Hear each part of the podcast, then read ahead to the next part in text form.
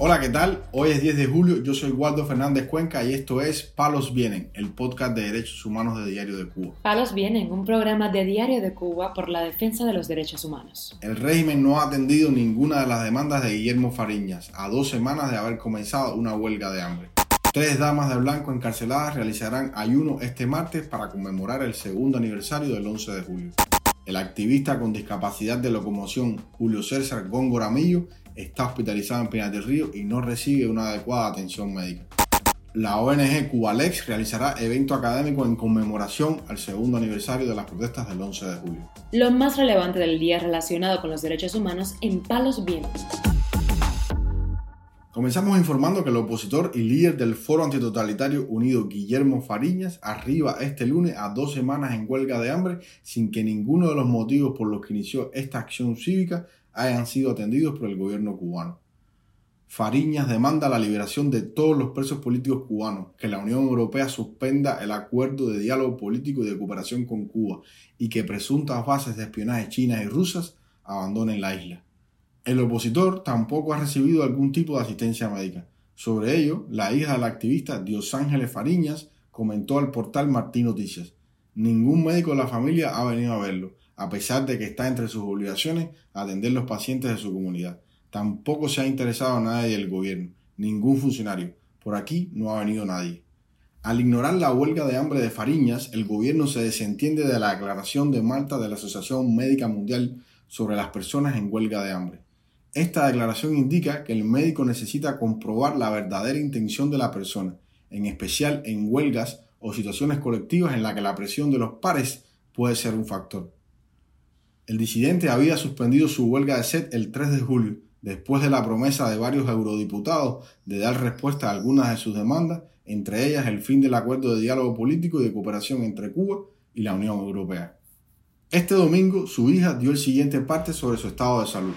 Buenos días, hoy es domingo 9 eh, de julio del año 2023 y estamos aquí para dar el parte médico correspondiente a las 9 de la mañana de Guillermo Coco Fariña el cual se encuentra con una presión arterial de 100,80, una temperatura de 35.4 grados centígrados.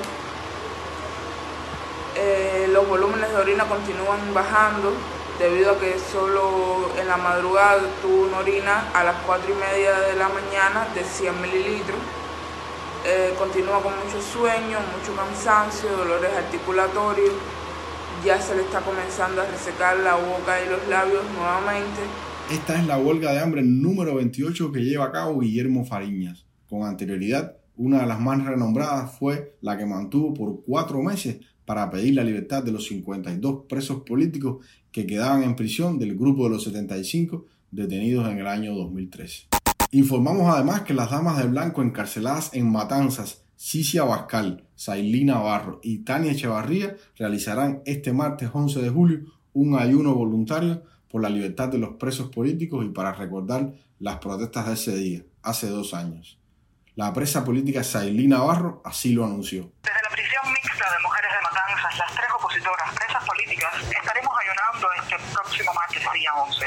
Tania Echeverría lo hará desde las 12 a.m. y hasta las 10 a.m., mientras que Cicia Abascal y Sailí Navarro comenzaremos a las 12 de la medianoche y concluiremos a las 3 de la tarde.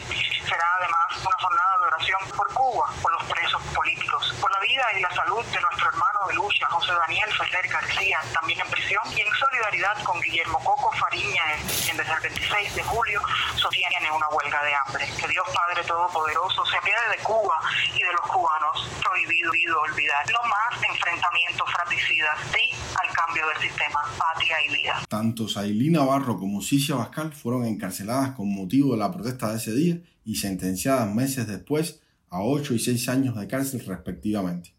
En estos momentos, al menos 116 mujeres cumplen en la actualidad sanciones de privación de libertad por causas políticas en Cuba, según la relación que elaboran organizaciones no gubernamentales defensoras de los derechos humanos. Palos viene. Por otro lado, informamos que el opositor con capacidad disminuida de locomoción Julio César Góngora se encuentra ingresado en el hospital Abel Santa María Cuadrado de Pinar del Río. Góngora está en una situación delicada de salud y sin poder ser diagnosticado correctamente, debido a roturas en el tomógrafo, denunció vía Twitter el Observatorio Cubano de Derechos Humanos.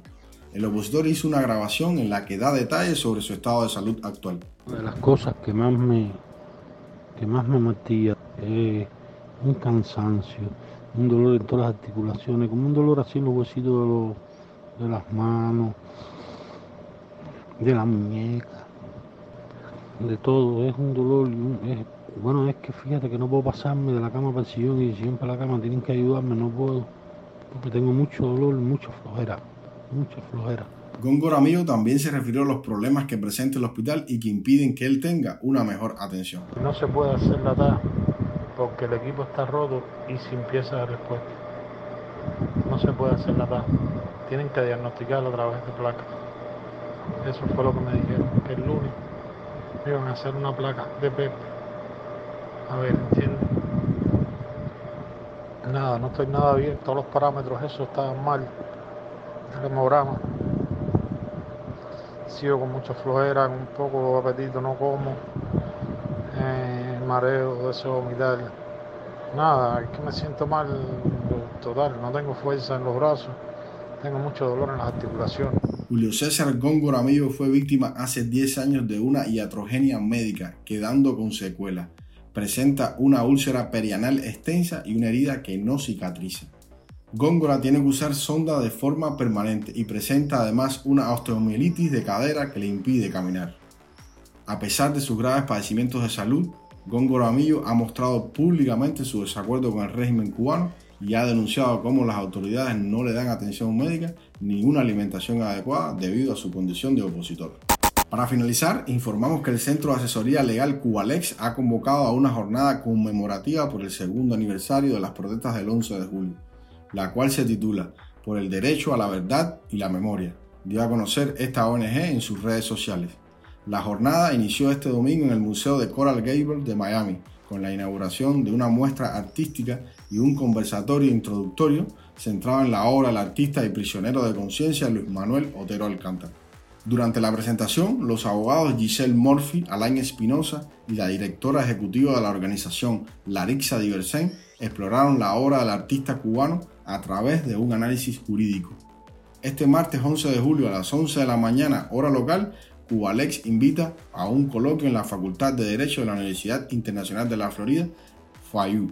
La ONG recordó en Facebook que Otero Alcántara se declaró en huelga de hambre y sed en vísperas del segundo aniversario del 11 de julio, las manifestaciones a las que intentaba sumarse cuando fue detenido hace ya dos años.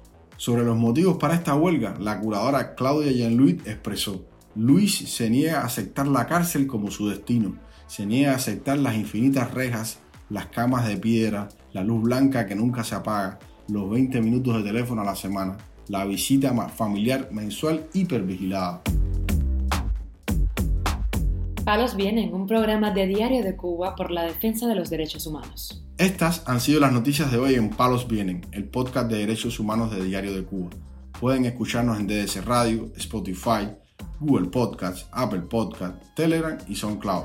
Yo soy Waldo Fernández Cuenca, que tengan un buen inicio de semana y mañana regresamos con más noticias.